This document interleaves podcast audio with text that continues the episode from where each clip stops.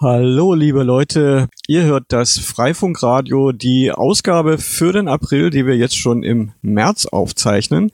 Und heute sprechen wir ja, über die Gemeinnützigkeit von Freifunk. Lang hat's gedauert. Jetzt gibt es sie. Ich bin selber nicht so fit in Rechtsthemen, aber wir haben ja Gäste, die sich dazu äußern können. Stellt euch doch mal vor. Ja, hallo, mein Name ist Plaste. Ich bin Vorstand in einem kleinen Freifunkverein, und zwar im Förderverein Freifunk Neanderland. Ähm, wir sind so in der Region zwischen Düsseldorf, ähm, südliches Ruhrgebiet, Wuppertal und Hagen, also in NRW verankert und ja, machen Freifunk jetzt seit, den Verein gibt es jetzt seit knapp vier Jahren. Ja, weiteres folgt noch im Detail, gleich eine Diskussion. Ja, ich bin äh, Markus vom Chaos Darmstadt. Wir haben äh, einen gemeinnützigen Verein, den Hackerspace betreibt äh, und der hat auch äh, ja, ein größeres Freifunkprojekt am Laufen. Und äh, ich habe im Landtag NRW damals den Freifunkantrag mit begleitet und dann auch äh, die Kampagne Digitales Ehrenamt jetzt gemacht und dann sozusagen Druck gemacht auf die Abgeordneten im Bundestag, damit Freifunk gemeinnützig wird. Ja, ähm, dann können wir ja vielleicht in der Zeit erstmal noch ein bisschen zurückgehen. Es gibt ja einige Vereine, die schon von Anfang an irgendwie die Gemeinnützigkeit bekommen haben. Und vor ein paar Jahren äh, gab es dann auf einmal äh, Ablehnungen vom Finanzamt, äh, wenn nach Gemeinnützigkeit gefragt worden ist. Das wurde dann begründet damit, dass der Aufbau und Betrieb von Netzen eben nicht gemeinnützig ist und da wurden dann Vergleiche zu den Netzvereinen, die es so in den 80er, 90er Jahren gab, die Netzwerke aufgebaut und für ihre Mitglieder bereitgestellt haben, gezogen. Und diese Vereine waren eben nicht gemeinnützig, weil der Zugang zum Netz zum Beispiel nur für ihre Mitglieder zur Verfügung stand und deswegen halt, wie Gemeinnützigkeit eben definiert ist, äh, nicht für die äh, Allgemeinheit zur Verfügung stand. Und da gingen dann so quasi die Problemchen los. Vielleicht äh, müssen wir noch mal kurz definieren, was Gemeinnützigkeit bedeutet. Markus, kannst du da helfen? Ähm, also gemeinnützige Zwecke sind ja nach dem Gesetz äh, Tätigkeiten, die darauf gerichtet sind, äh, ja die äh, Allgemeinheit auf materiellem, geistigen oder sittlichem Gebiet selbstlos zu fördern die selbstlose Förderung ist hier quasi das Entscheidende. Äh, das ist der Unterschied zum Thema Internetvereine, wo man sich quasi selbst einen Internetanschluss legt und den dann gemeinsam betreibt, wo man quasi dann sich selbst etwas äh, ja, bezahlt oder eine Leistung für sich selbst schafft. Äh, Freifunk an der Stelle ist ja sozusagen die selbstlose Alternative dazu. Äh, man stellt anderen etwas zur Verfügung, äh, macht das Ganze kostenfrei und ähm, es geht ja beim Freifunk auch vor allen Dingen um den Bildungsaspekt. Also man möchte anderen Dritten äh, Wissen vermitteln. Und äh, das Thema selbstlose Förderung ist halt da dieser Konflikt gewesen, äh, weshalb diverse Finanzämter und Finanzaufsichtsbehörden gesagt haben, äh, dass Freifunk ja erstmal so eine Art Internetverein ist. Da schaffen sich Leute ihren eigenen Internetanschluss und äh, bezahlen den dann gemeinsam. Das kann ja nicht gemeinnützig sein. Also da gab es sozusagen diverse Missverständnisse darüber, was Freifunk eigentlich ist und was es tut und wie es funktioniert. Äh, und entsprechend äh, ja, war da sozusagen auch die, die Einstufung der Finanzämter eine, dass Freifunk nicht gemeinnützig ist. Und entsprechend ähm, war dann der Wunsch da, das zu konkretisieren, damit man auch äh, ja, Freifunkvereine oder äh, Freifunknetze als gemeinnützige Zwecke anerkennt. Hm. Der Unterschied ist ja, glaube ich, ähm, der Zweck, den die Vereine verfolgen. Und ich kann für den Förderverein Freie Netzwerke aus Berlin sprechen und für den Verein Weimar Netz aus Weimar.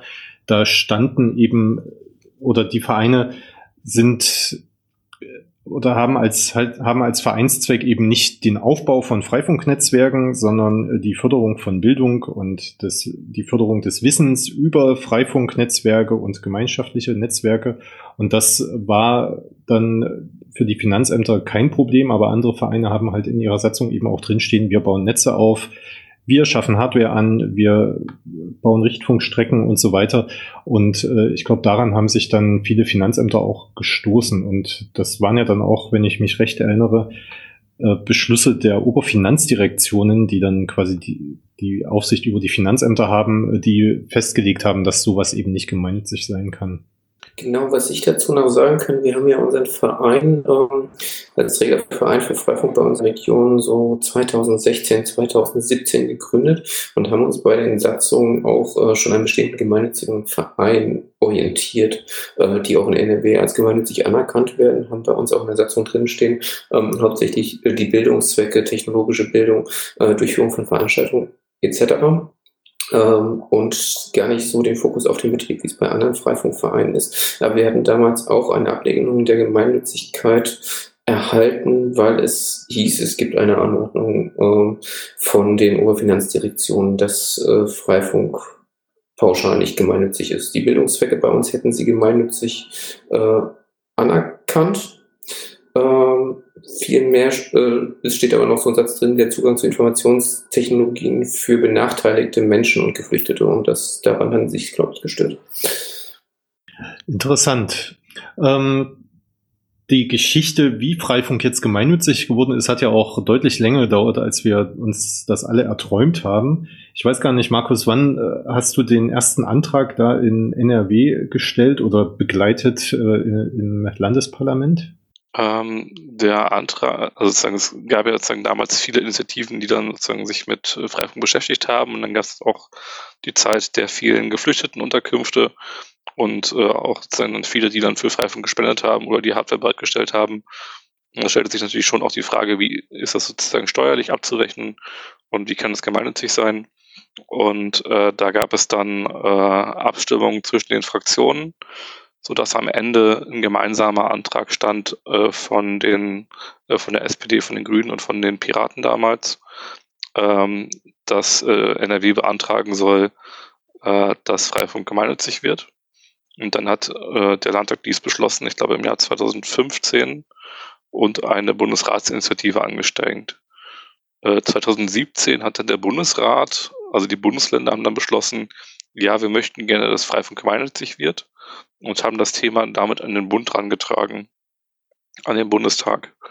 Und ähm, das hat dann ein bisschen länger gedauert. Ich meine, auch in der, äh, im Koalitionsvertrag von der aktuellen großen Koalition steht ja drin, dass man sich dafür einsetzen wollte, dass Freifunk gemeinnützig wird.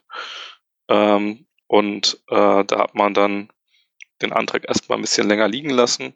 Es war ja schon mal beantragt, ist dann aber vor der letzten ähm, Bundestagswahl dann sozusagen kurz vor der Wahl äh, nicht mehr auf die Tagesordnung gekommen äh, und äh, war damit weg. Und äh, jetzt ist das Thema erneut hochgekommen, sodass es im letzten, ähm, letzten Jahr 2020 beschlossen worden ist. Und wir haben jetzt äh, sozusagen seit 2021 eine Regelung in dem äh, Paragraph 52 Abgabenordnung, äh, wo drin steht, dass Freifunk gemeinnützig ist. Und das gilt quasi ab dem Jahr 2021, oder? Äh, nagel mich da nicht fest, das ist, glaube ich, auch schon ein paar Tage vorher in Kraft getreten, je nachdem, wann dieses Gesetzbuch rausgekommen ist. Hm. Äh, Die Änderung ist äh, zum 1.1. in Kraft getreten. Genau. Äh, und ähm, damit ist sozusagen erstmal äh, möglich, dass man äh, für Freifunktätigkeiten äh, sozusagen auch äh, Spendenbescheinigungen ausstellen kann äh, und äh, so Freifunk als eigene Tätigkeit äh, neben dem Bildungsaspekt äh, auch äh, ja, frei äh, gemeinnützig sein kann. Ähm, das Problem dabei ist natürlich, wir haben mit der Kampagne Digitales Ehrenamt jetzt ja eigentlich eine Kampagne gemacht, um ähm, ja, digitales Ehrenamt gemeinnützig zu stellen, denn äh, diverse Digitalvereine und Freifunkvereine machen ja nicht nur Freifunk im klassischen Sinne, so mit WLAN-Technik und freien Netzen, sondern machen ja noch andere Dinge, die im Bereich digitaler Bildung wichtig sind. Zum Beispiel stellen einige jetzt digitale Videokonferenzsysteme zur Verfügung, zum Beispiel Big Blue Button oder Jitsi-Instanzen. Äh, andere betreiben Kollaborationssoftware zum Erstellen von Texten.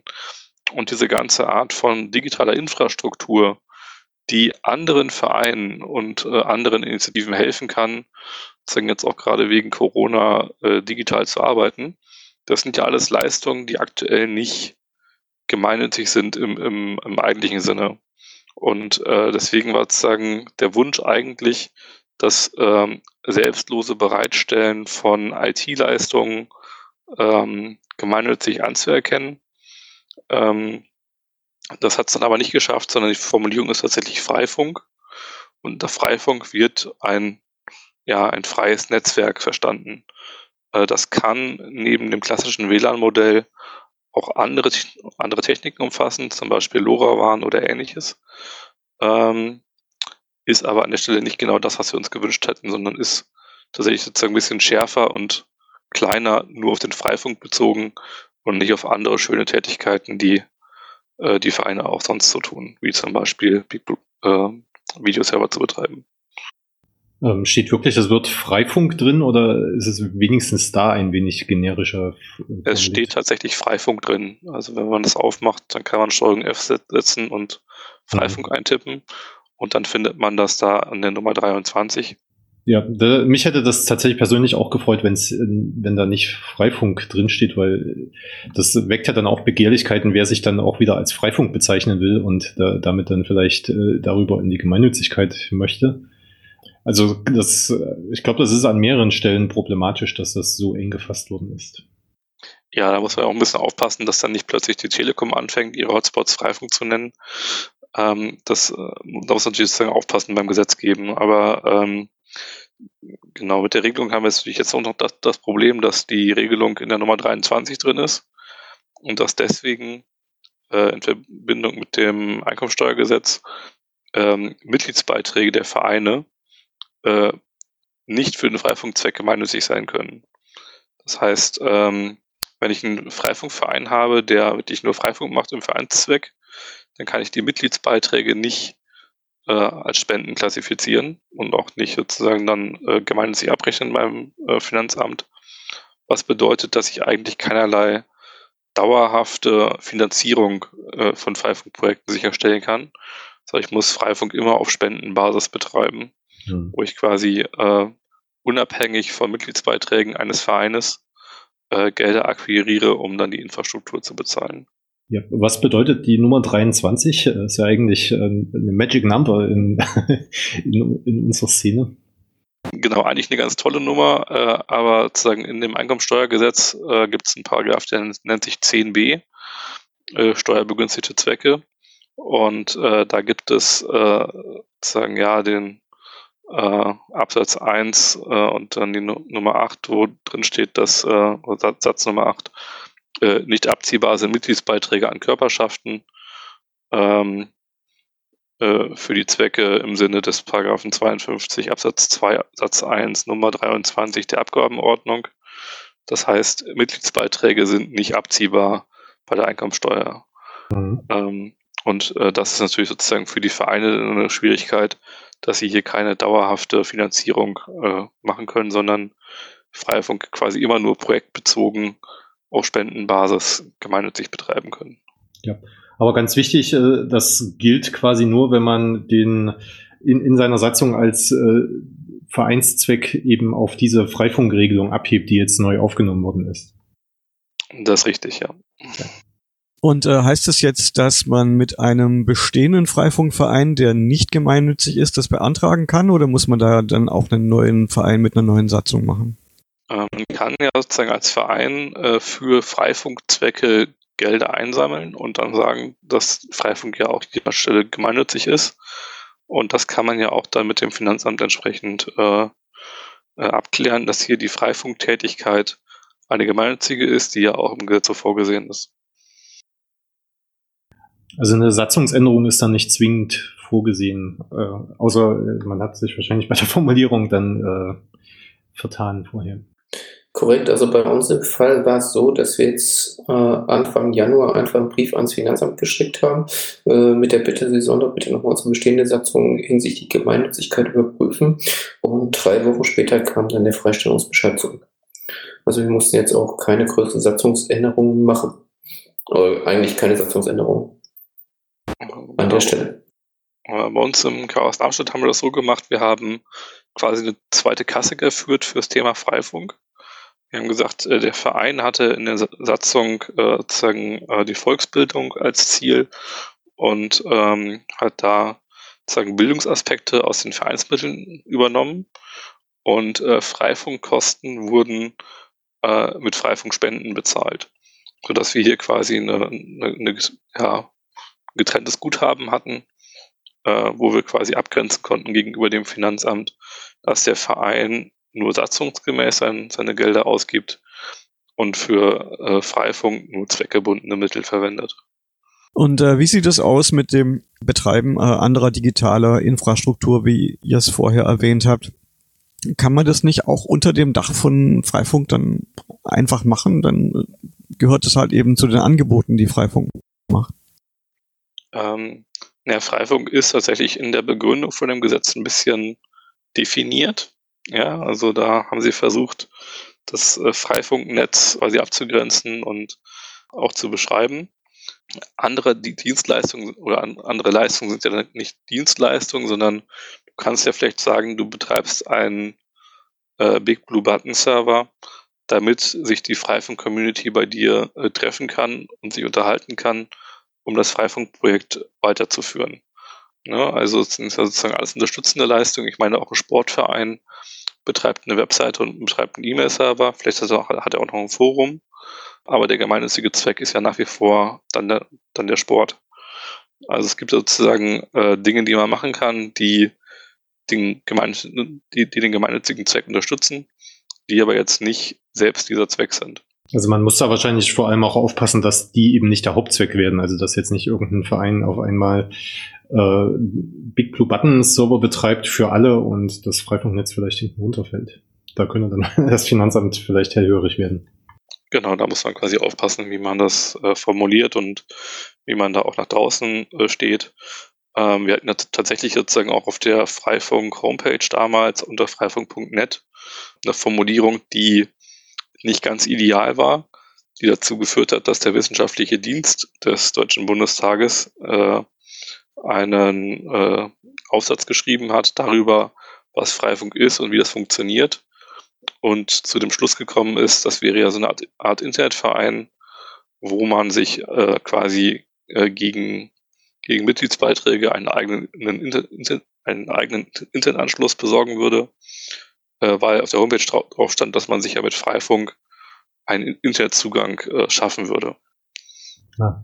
Achso, dann hat man nicht verstanden, dass man gar nirgends Mitglied werden muss, um das zu benutzen. Ja, oder dass sozusagen Freifunk gibt dir ja keinen Internetanschluss, sondern mhm. entweder du hast schon WLAN-Empfang von Freifunk oder halt nicht. Äh, und wenn du keinen hast, dann musst du ja einen vorhandenen Internetanschluss haben, um dann quasi darüber per VPN ins Freifunknetz zu kommen.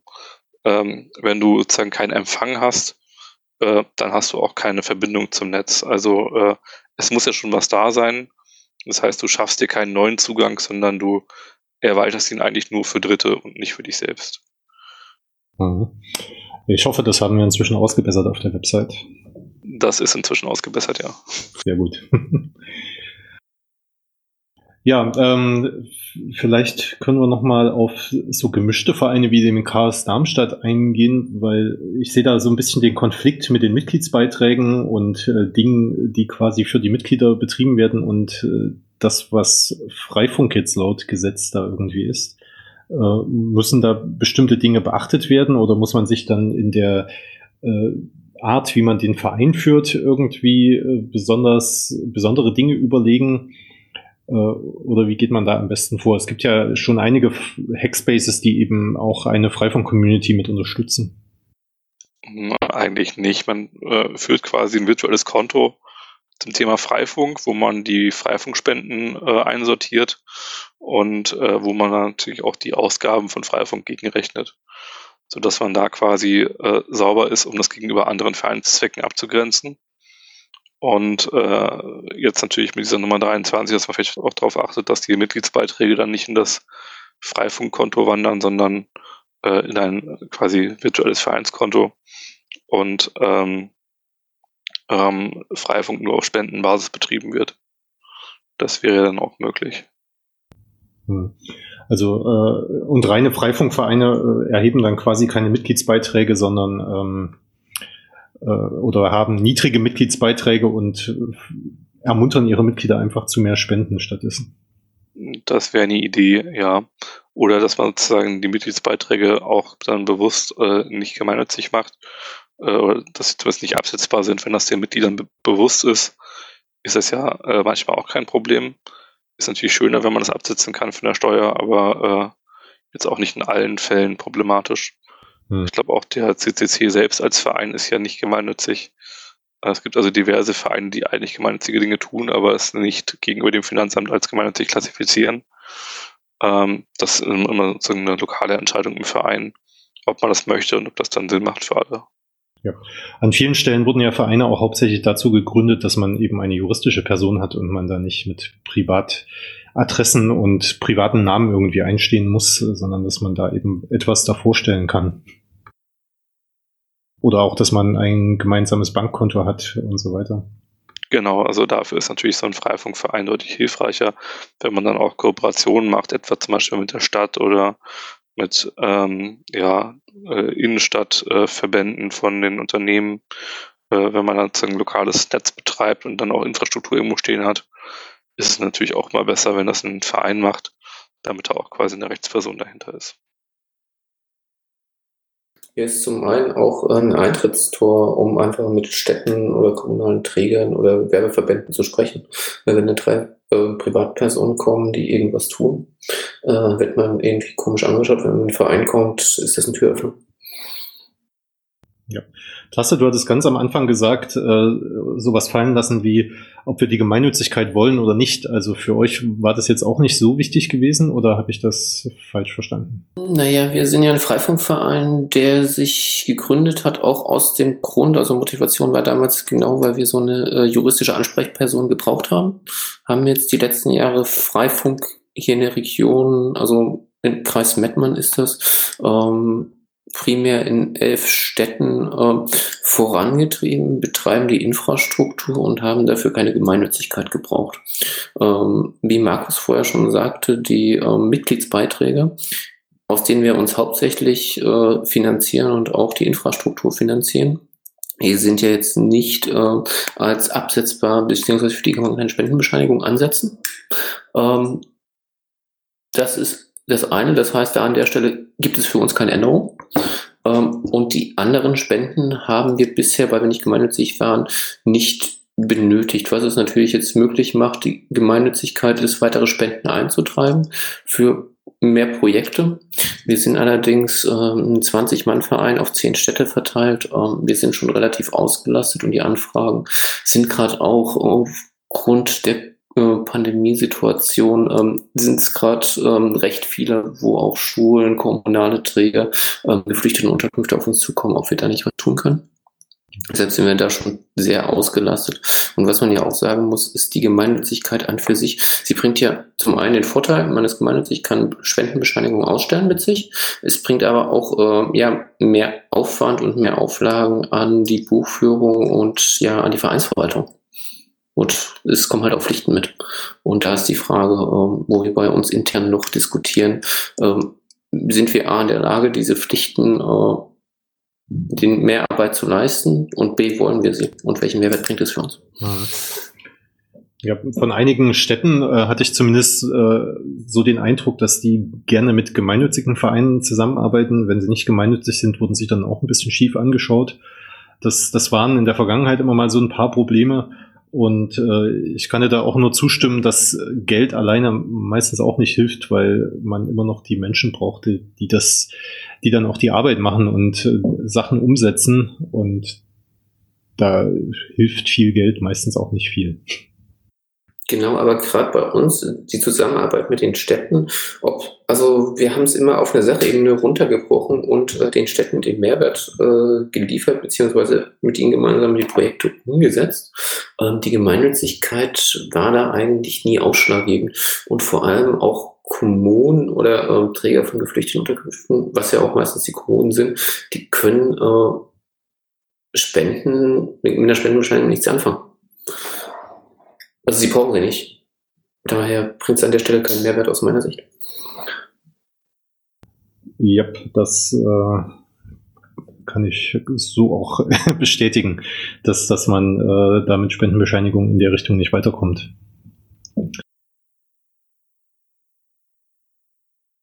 was ich jetzt befürchte oder was wir gerade befürchten bei uns intern ist, dass jetzt die Fördermitgliedschaften, das hauptsächlich, welche hauptsächlich ja aus Unternehmen bestehen, die halt einen Freifunkknoten äh, irgendwo stehen haben und uns unterstützen möchten, dass die jetzt äh, ihre Fördermitgliedschaft kündigen und äh, ja uns unregelmäßig dann spenden und damit halt die Planbarkeit äh, der Finanzierung der Infrastruktur darunter gefährdet ist. Wobei dafür, ja, keine, wobei dafür kann man ja gerade auch sozusagen regelmäßige Spenden einführen, ähm, damit das quasi dann sozusagen als äh, Fördermitgliedschaft quasi dann äh, betrachtet wird, aber keine Mitgliedschaft in dem Sinne ist, äh, sondern einfach sozusagen eine regelmäßige Spende an den Verein das muss ja nicht mit einer Mitgliedschaft gekoppelt sein. Das heißt, da gibt es ja auch Mittel und Wege, das äh, sozusagen zu lösen. Und zu sagen, hier, wir haben jetzt eine Gemeinnützigkeit, wir können dafür auch Spendenquittungen ausstellen. Allerdings müssten es halt Spenden sein und keine Mitgliedsbeiträge. Ja, das wäre eine Idee, äh, für die wir uns noch Gedanken machen müssten. Danke für den Hinweis. Ja, der einzige Unterschied ist, dass eben Spenden, äh, dass, dass man keine Rechtsgrundlage hat, um eine Spende einzufordern, aber man eine Rechtsgrundlage hätte, einen Mitgliedsbeitrag einzufordern. Ja, wobei sozusagen äh, Freifunkvereine äh, sich ohnehin nicht durch äh, das Eintreiben von Mitgliedsbeiträgen beliebt machen, sondern dadurch, dass Leute das freiwillig und gerne machen. Also wir haben auch gesagt, okay, wenn Leute uns Geld spenden, dann ist das gut.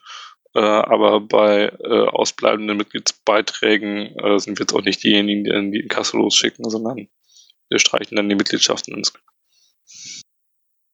Yep. Ja. Andi, bitte.